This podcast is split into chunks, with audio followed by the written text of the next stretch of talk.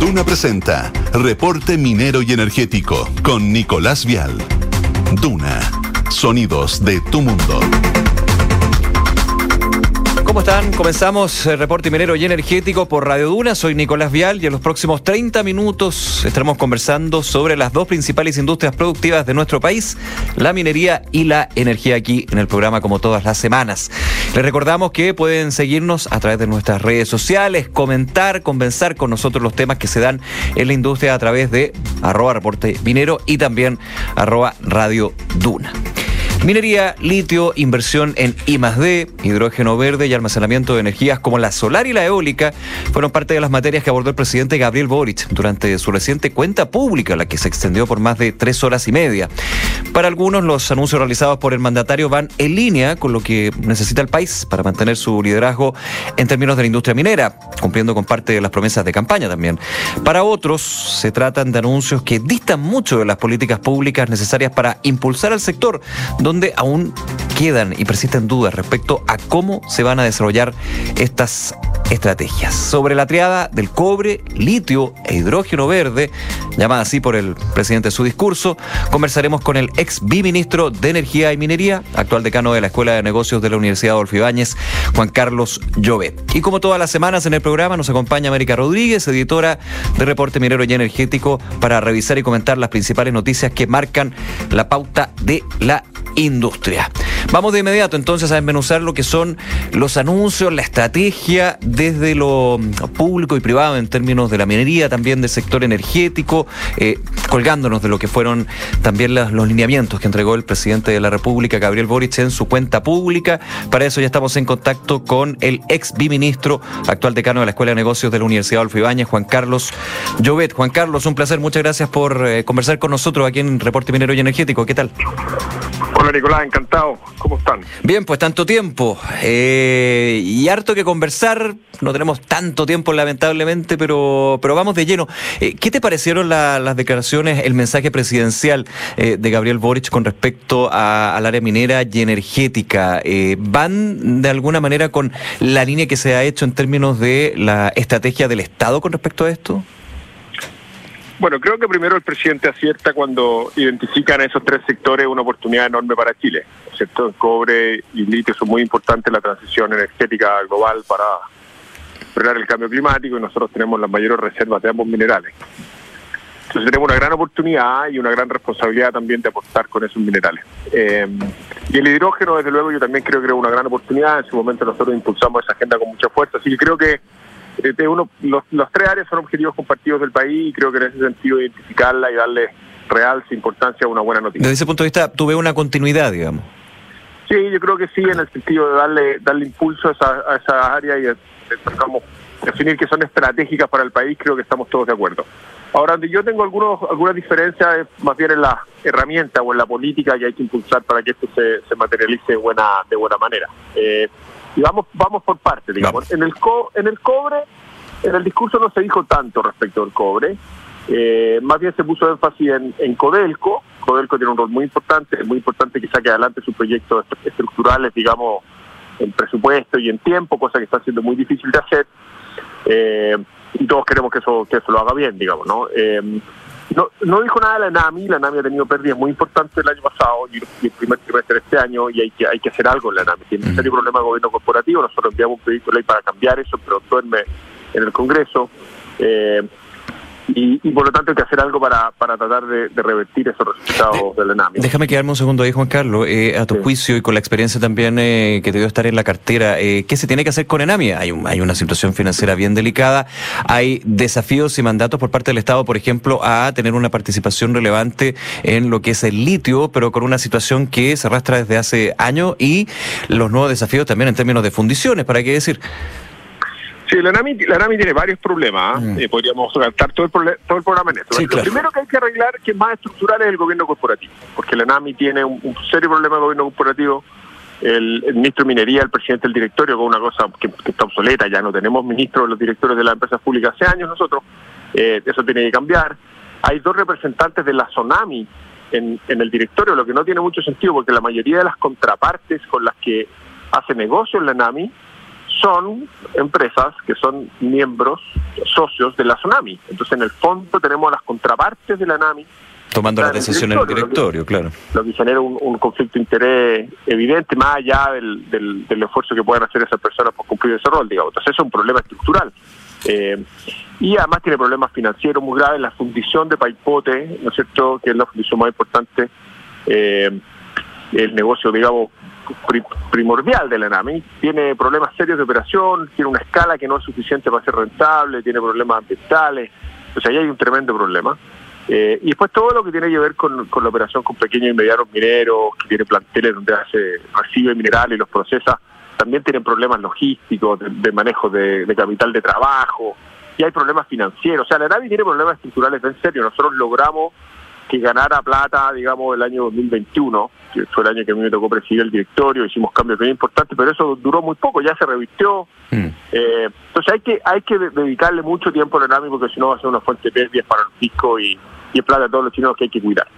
Pero para, para, para, gastar un minuto más en cobre, Nicolás, una cosa que, Que, no se mencionó en el discurso, se mencionó tangencialmente el royalty, que yo creo que más allá de la opinión que lo tenga sobre, sobre el, resultado final de esa tramitación, creo que es bueno que se haya despejado el horizonte, era un, tema que está abierto hace mucho tiempo. Claro, se termina con la incertidumbre finalmente sobre el royalty, ya es ley y se empezará a aplicar el, ya el próximo año.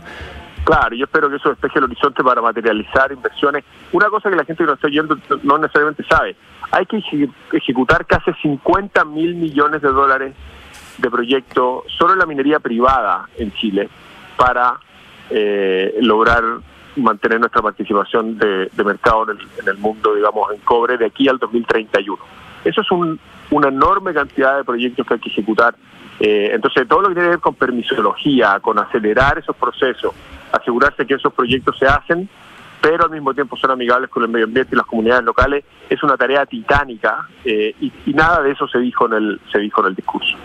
Eh, Respecto al litio, yo, yo he dado mi opinión sobre la estrategia del litio, pero yo, creo que en esencia la estrategia del litio tiene, tiene un problema político porque no tiene acuerdo transversal, que es muy importante que ojalá lo tengamos tiene un problema porque le da un rol demasiado preponderante al, Estado, digamos, queremos que el Estado controle todas las operaciones. Sí, se, ha ido detallando, por lo menos desde, desde lo que uno ha escuchado luego de la, del anuncio de la Estrategia Nacional del Litio, Juan Carlos Llobet, de mm, esta posición mayoritaria del Estado en una empresa, pero que más bien está enfocada al Salar de Atacama, la mayor reserva de litio, después en otra reserva, por ejemplo, pienso en Maricunga, que ya los estudios preliminares de, de Codelco indican que sería la segunda a, nivel internacional, no, no, no queda bien claro, más que no queda bien claro, se abre la posibilidad, lo dijo en su minuto el ministro de Hacienda Mario Marcel, de que no sea el Estado el que tenga un rol mayoritario y abrir otro tipo de, relaciones con los privados.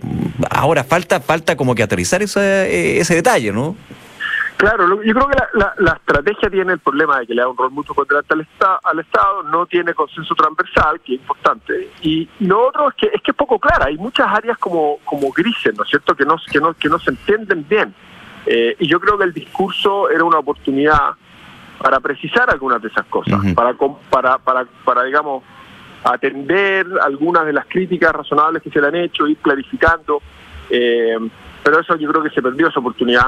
Yo creo, sin embargo, que en abrir una negociación con, con, con SQM es una, y, eventualmente con Albert Mal es una cosa razonable para acelerar la producción en el salar ni a corto plazo, de lo contrario los caminos alternativos van a, van a tomar van a tomar mucho tiempo. Yo espero que esa, que esa negociación salga bien. Importante decir, sin embargo, que si Codelco va a tomar esa, esa negociación como está haciendo, eh, todos los recursos que genera hoy día el litio no se le, se le transfieran automáticamente a Codelco, ¿no es cierto? Esto es una cosa que se ha discutido poco, pero pero si Codelco va a ser la contraparte de SQM en el futuro, digamos, y una filial de Codelco va a estar a cargo del negocio del litio. ¿Qué apunta eso, digo? Significa eso, que todos esos recursos van a ir a Codelco y que lo que estamos haciendo aquí en los hechos es un aumento de capital a Codelco, yo creo que eso es un error. Yo, yo me imagino que no es eso lo que el gobierno tiene en mente, o sea, que solamente Codelco va a ser la contraparte, pero esos recursos cuando se generen van a ir a las arcas fiscales para que el Ministerio de Hacienda los asigne. Claro, porque aquí no, aquí no se puede funcionar en términos de lo que de, la vieja, bueno, el modelo conocido de los excedentes finalmente que entrega Codelco al Estado. O sea, claro, porque si, si eso fuera así, esa plata entra a una filial de Codelco y después entra a la, a la matriz, digamos, y esa plata va a Hacienda o no va a Hacienda. Yo entiendo que la regla aquí tiene que ser que todos los recursos del litio que hoy día van a Hacienda, ¿no es cierto? que en el futuro entran a una filial de Codelco también vayan automáticamente a la hacienda pública y después veamos si lo, si lo inyectamos a Codelco como momento capital o no. eh, y lo otro importante es que Codelco ojalá no distraiga su esfuerzo uh, de, de sus proyectos de cobre. Codelco tiene que ejecutar proyectos estructurales, son 40 mil millones de dólares que están todos con sobrecosto y con atraso. Y, y el, equipo ejecutivo es un equipo profesional, pero pero tiene el día tiene 24 horas nomás. Entonces, si el foco se distrae, el riesgo que tenemos es que por tratar de, de, de abordar mucho en Codelco terminemos haciendo todo, sí. todo más o menos, digamos, y, sí. eso, y eso es un problema. Sí, estamos conversando con Juan Carlos Llobet, ex biministro de Minería y Energía, actual eh, decano de la Escuela de Negocios de la Universidad Adolfo Ibáñez. Déjame ir al tercer punto de esta triada eh, que tú conoces bastante bien, eh, Juan Carlos, que es del hidrógeno verde, que claro, se habla mucho del litio, obviamente también del cobre. Del hidrógeno verde se ha ido hablando más que antes, pero como que no, quiero decir que queda un, en, un punto secundario, porque es bien relevante y también hay mucho potencial en el país. ¿Cómo ves tú en términos de la estrategia también que se ha demarcado desde el Estado para el hidrógeno verde y en línea también con lo que se mencionó en la cuenta pública.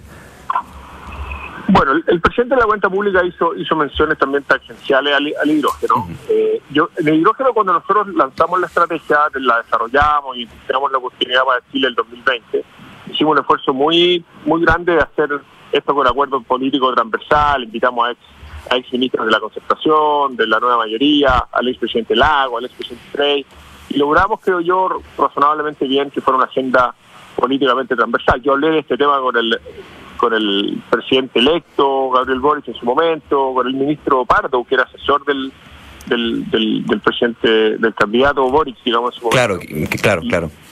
Estaba en el equipo de asesores, si se yo hablé con él. Entonces, sí, me acuerdo. Esta es una agenda que ha tenido bastante apoyo transversal políticamente. Y este gobierno, yo creo que una de las, de las buenas cosas que le ha dado continuidad a esa estrategia, la estrategia que lanzamos nosotros, ha puesto su énfasis, sus matices, como es razonable que haga un gobierno de una, de una política distinta. Pero, pero yo le diría, yo diría que la, las vigas gruesas, digamos, de lo que estamos construyendo se han mantenido y eso es bueno. Ahora, yo creo que el gobierno tiene que acelerar un poco el tranco en, en ayudar a los proyectos a, ejecutarse. Hay un proyecto muy importante que se estaba haciendo en Magallanes y que lamentablemente re, retiró su estudio de impacto ambiental porque las autoridades de este gobierno le dieron respuesta en el proceso que estaban fuera de la normativa. Entonces ha habido algunas señales un poco erráticas. La Corfo ha anunciado una cosa que, es positiva y que se había iniciado conversaciones antes, pero esperamos que se materialice ahora, es que habrían como 750 millones de dólares de financiamiento o garantía o créditos blandos para proyectos de hidrógeno obtenidos de, de organismos multilaterales. Eso sería muy importante porque el, el, gobierno americano de Estados Unidos ha puesto plata muy importante para fomentar proyectos de hidrógeno en Estados Unidos, con subsidios muy grandes. Y eso está haciendo que algunos inversionistas estén mirando a Estados Unidos más que Chile, a pesar de que nosotros tenemos mejores recursos en, en, en sol y viento. Entonces eso puede ayudar a mitigar en parte claro. eso. Eh, pero yo creo que hay que acelerar un poco el tranco en hidrógeno. Aquí estamos compitiendo con otros países y a pesar de que la orientación del gobierno es correcta, yo, yo veo pocas pocas medidas concretas, digamos, que lo vayan a acelerar. El gobierno está poniendo mucho énfasis en, en, convocar a todos los actores, que den su opinión, cosa que me parece bien. Eso deberíamos hacerlo en paralelo con mostrar avances concretos y, y yo creo que ahí nos falta un poco. Pero creo que la orientación general es, es la correcta. Juan Carlos Llobet, se nos acaba el tiempo, pero abordamos varios temas eh, en el programa. Muchísimas gracias por acompañarnos en Reporte Minero. Juan Carlos, que te vaya muy bien. Gracias, Nicolás. Un abrazo. Un abrazo, nos vemos. Gracias. Chao. ¿Sabía usted que SQM ha contribuido a entregar soluciones para el progreso humano? Sus productos son esenciales para la industria de la salud, alimentación, tecnología y la generación de energías limpias que mueven al mundo. Estamos en Reporte Minero y Energético en Radio Duna. No olviden escribirnos sus dudas y comentarios arroba Reporte Minero o suscribirse a nuestro portal www.reporteminero.cl para recibir diariamente el newsletter con las principales noticias del sector minero y energético que analizamos en el programa a esta hora como todas las semanas con nuestra editora América Rodríguez. América, ¿cómo estás? Muy bien, gracias Nicolás y un saludo a todos quienes nos escuchan hoy día. Oye, hartos temas, quedémonos un poco con la conversación sí, también que teníamos con Juan Carlos Llobet de esta cuenta pública. Lógico, un mensaje presidencial de 3 horas 45 donde se abordaron muchísimos temas, pero... énfasis en seguridad sobre todo. Mucho énfasis en seguridad y otros elementos, pero eh, en lo que nos compete en el programa, por supuesto, en lo que es la industria, eh, hubo un anuncio que quizás pasó medio colado, pero bien relevante, que tiene que ver con almacenamiento, ¿no? Sí, exactamente. Pero mira, antes de empezar con ese ah, tema, quiero comentar dos cosas que, relacionadas a la entrevista recién que nos daba, o sea, lo que nos comentaba el, el ex ministro. Que el tema del royalty, eh, efectivamente hay muchas dudas de cómo va a ser el mecanismo para distribuir estos fondos, pero hay algo que yo creo que ha pasado muy em, colado, por así decirlo, que tiene relación con que el royalty originalmente tenía como objetivo que fueran inversiones para innovación y desarrollo. Sí. Es el, el, principio del royalty en su momento, cuando se planteó hace varios años atrás, era que ese dinero se administrara para poder potenciar el, desarrollo y de local. Y ahora eso no está siendo tocado y yo creo que es un tema no menor, considerando que nosotros nos queremos posicionar más allá de exportar eh, minerales, exportar minería. Claro, ahora en el pacto fiscal se está, quizás en otro punto, en lo que es la discusión del pacto fiscal, antigua reforma tributaria, que fue rechazada en el Congreso, se habla de exenciones tributarias para el I. Eso también está en la reforma tributaria eso más general, no es solamente de la industria. Lo que pasa es que también el royalty fue cambiando y de hecho ahora, muy en simple, digamos, eh, son recursos que se van a obtener de las ventas para todas las comunas del país, no solamente para las comunas mineras como originalmente tenía el proyecto. Claro, igual yo creo que aquí hay un punto no menor considerando que el royalty... Eh, o sea, es clave para el desarrollo del país que haya eh, fondos para la innovación y el desarrollo, porque el Estado es el mayor propulsor de la innovación en casi todos los países del mundo eh, y es algo que estamos súper atrasados como país, o sea, en relación a lo que los países OCDE invierten en este tema. Y con lo otro que me quedo es con lo que dijo respecto a Codelco. Yo creo que hay un tema súper relevante de qué va a pasar con esos recursos que van a entrar por el litio. pero que tiene un punto, ¿ah? Exacto. Claro, porque es una empresa donde está Codelco mayoritario, ese Cuema Albemarle pensando en el Salada de Atacama, obviamente faltan años también de negociación que ya comenzaron. Eh, pero claro, ese flujo de, de, ganancias, de dinero, como una empresa, se tiene que repartir entre las empresas y ahí, bueno, pero ¿cómo llega al Estado? Sí, me entiendo que hay un punto ahí. Claro, pero también, también está todo el debate que se ha tomado por años es cómo se, eh, bueno, Codelco tiene que entregar todos los recursos que tiene, o sea, todas las utilidades se entregan al Estado. y el gran problema que tienen siempre es la reinversión para los proyectos. Entonces, eh, tienen que pedirle al Ministerio de Hacienda en los aumentos de capital. Aumento extraordinario de capital. Exacto, y tiene que pasar una negociación muy, muy compleja. Entonces, yo creo que acá también hay, eso no es algo que se puede dejar pasar. De hecho, hubo, se anunció hace poco una, una inyección de capital para Codelco. Lo porque aparte hay deuda, hay un montón de cosas. O sea, proyectos estructurales. Exacto. Uf, los proyectos estructurales que están más atrás, están muy atrasados y eso ha sido reinversión, reinversión, reinversión. O sea, aquí también hay un tema de discutir también cómo hacemos que Codelco sea sostenible en el tiempo. Pero bueno, entremos en materia de lo que estábamos hablando hace un ratito de almacenamiento, como tú lo mencionabas. Cuéntanos un poquito de qué se trata este anuncio que hizo el presidente. Mira, el presidente Boric durante su discurso en la cuenta pública anunció un proyecto de ley para licitar sistemas de almacenamiento de energía eléctrica a gran escala, que comenzaría su operación a fines de 2026. Este proyecto será el más grande de América Latina y tendrá una inversión de 2 mil millones de dólares y se estará ubicando en el desierto de Atacama. Esto iría en línea con el desafío de lograr la carbono neutralidad antes de 2050 que se planteó el gobierno eh, recientemente. Y también hay que recordar que este tema es relevante porque tenemos actualmente las renovables, están alcanzando el 38% de la penetración en la matriz de producción eléctrica. Y hay que recordar que el vertimiento de energía renovable se triplicó en 2022. ¿Qué quiere decir el vertimiento de energía? Básicamente estamos produciendo energías renovables que al no inyectarse al sistema porque no se están consumiendo se terminan botando. Es un problema no menor eh, la discusión es en torno a si necesitamos más líneas de transmisión o almacenamiento. En este caso esto apunta al, al tema del almacenamiento. El proceso de licitación se realizará en 2024 para operar a partir de 2026. Sin embargo, el detalle del instrumento de la licitación todavía tiene que definirse. Esto va en el marco de, la, de este como agenda del segundo tiempo para la transición energética que se plantearon desde el Ministerio de Energía y es muy relevante considerando lo que les comentaba recién, o sea, estamos desperdiciando una cantidad de energía no menor, que también está... lo hemos hablado en el programa, es energía que se pierde. Exactamente, y esto también está afectando a las empresas productoras, por ejemplo, de energía solar, que finalmente están produciendo energía tan barata que no termina siendo un negocio, o sea, han quebrado dos al respecto, o sea, no es menor este tema, y hay siete que están ahí como media mm, viendo cómo van a solucionar este tema, o sea, esto es un problema urgente si realmente queremos lograr esa carbono neutralidad. Es un punto ahí. En otras novedades. No, pero espera, que tenemos la cuña del presidente Boric. Ah, perdón, sí, por lo que dijo en el mensaje presidencial. Lo que dijo en el mensaje presidencial. Eh, perdón, adelante. Escuchemos lo que dijo el presidente Boric ahí el 1 de junio. Chile es uno de los principales productores de energía renovable del mundo. Y hoy el desafío que tenemos es poder almacenar toda esa energía solar y eólica y además establecer las líneas de transmisión que correspondan. Este es un paso fundamental para lograr la carbono neutralidad antes de 2050, para lo cual este año ingresaremos un proyecto de ley que licite sistemas de almacenamiento de energía eléctrica a gran escala, que comenzarán su operación cuando ya hayamos dejado el gobierno, el 2026. Va a ser el proyecto más grande de América Latina, con una inversión de 2 mil millones de dólares y estará en el desierto de Atacama. Ahí está el anuncio realizado por el presidente, una buena noticia para el sector. De hecho, fue se tomó como algo muy positivo, aún quedan algunas dudas respecto al tema de la transmisión. Claro, claro. Ahora sí pasamos a la siguiente. por favor. Sí, sí. Mira, eh, esta es una muy buena noticia también en línea con lo que hablábamos hace un rato del de, emprendimiento tecnológico, etcétera. Y es que el Fondo de Capital de Riesgo de SQM Lithium Ventures dio a conocer los resultados de su primer programa de aceleración corporativa enfocada en el desarrollo de nuevas tecnologías e innovaciones relacionadas al litio, el agua y la electromovilidad. De hecho, la iniciativa atrajo a más de 150 startups chilenas y extranjeras, de las cuales se les seleccionó al final un conjunto de dos empresas. El trabajo desarrollado en colaboración con Endavor Atacama de esta primera generación de emprendedores inició con un proceso de aceleración que considera aportes de SQM por 25 mil dólares. Básicamente esto va a ser un proceso de acompañamiento estratégico.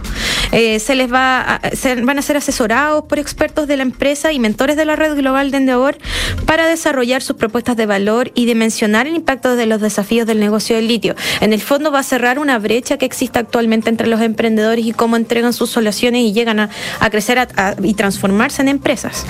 En este proceso recibirán lineamientos en factores claves para el éxito en el desarrollo empresarial, junto a intercambio de experiencias y buenas prácticas. También accederán a redes de financiamiento local y global para las etapas posteriores y podrán participar de visitas a las plantas de SOCOM y al Salar de Atacama, entre otras acciones, lo que también es muy relevante para poder hacer esas pruebas. Bueno, lo hablábamos la otra vez con el, con el, Centro Nacional de Pilotaje, tú lo conversábamos del tema de, estas brechas, en el fondo esto se va cortando Exactamente. Y del total de seleccionados, 42 corresponden a electromovilidad, 33 a, a soluciones para agua y 25 a litio. Y además te cuento que SQM lanzó su convocatoria de innovación Más litio, menos huella, una instancia que busca apoyar y repartir 120 mil dólares entre soluciones relacionadas a la electromovilidad, el almacenamiento de energía o que potencie y el acceso al cuidado al agua. El llamado está dirigido a emprendimientos, startups, centros de innovación de I o sea, centros de I D, universidades, pymes, entre otros.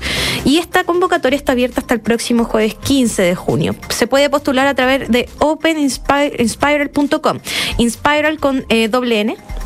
Y para que se recuerden, ¿ya? Para que puedan postular quienes estén interesados.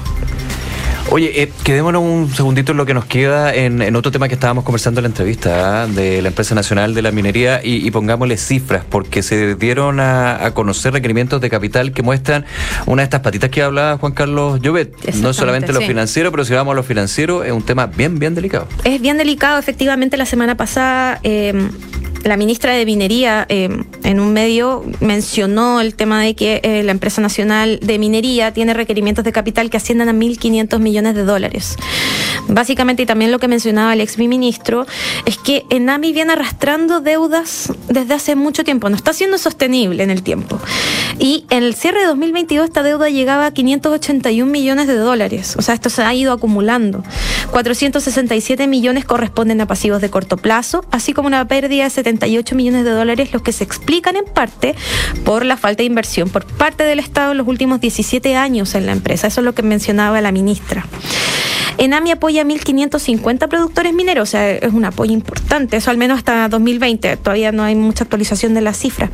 Y una de las críticas que hay también es que hay un, un, un decreto que se hizo el año 2003, un poco antes, creo ya hace 20 años, que entrega, establece que los dineros para fomento son 8 millones de dólares los que debe entregar el Estado a la empresa. Ya.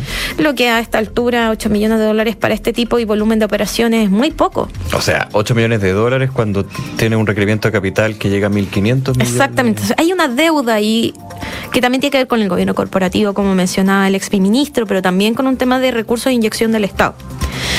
Para esto se ingresará el proyecto de ley para reformar el gobierno corporativo que mencionábamos recién, que es un viejo anhelo de la estatal. Y eh, además de eso, se está conversando con Hacienda para conseguir los recursos necesarios para la nueva fundición. O sea, en paralelo, además de la deuda que tiene, está el tema de Paipote. Paipote. de la fundición Hernán Videla Lira, que está en la región de Atacama, que está, bueno, no alcanza a procesar la cantidad de mineral que está entrando. Por la antigüedad que tiene. Exactamente, es muy, muy antigua. Y básicamente la, la inversión es entre 1.200 y 1.500 millones de dólares los que necesitan para renovar esta mega fundición, recuperar más mineral, que sea más sustentable, que capture más, eh, más eh, arsénico, etcétera. Y bueno, el, el panorama se complejiza aún más porque NAMI junto a Codelco son las empresas que el Ejecutivo definió para llevar adelante la Estrategia Nacional del Litio. Entonces, como si no resolvemos estos problemas desde ya, ¿cómo vamos a visualizar un futuro donde NAMI tenga una participación activa en litio? Claro. Así está la cosa. Está así.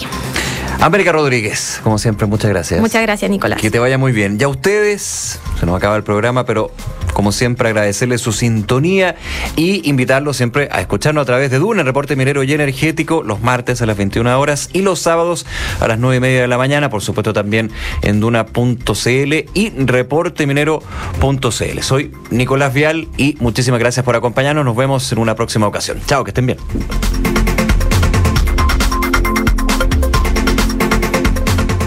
Somos Duna 89.7. Hermanito, qué lindo tu auto nuevo. Y si aprovechamos y me llevas donde la tita, que le tengo un encargo. Seguro, Y a la vuelta podríamos pasar a buscar a la mamá que está en el centro. seguro. Vamos. Bacán. Aprovecha el Week Sale. Obtén un 20% de descuento contratando tu seguro de auto 100% online y maneja sin preocupaciones. Cotiza el tuyo en consorcio.cl. El riesgo es cubierto por Consorcio Seguros Generales. Promoción válida para seguros de cobertura completa o básica contratados hasta el 11 de junio de 2023 o hasta agotar stock de 50 unidades. Esta información representa un resumen de las coberturas.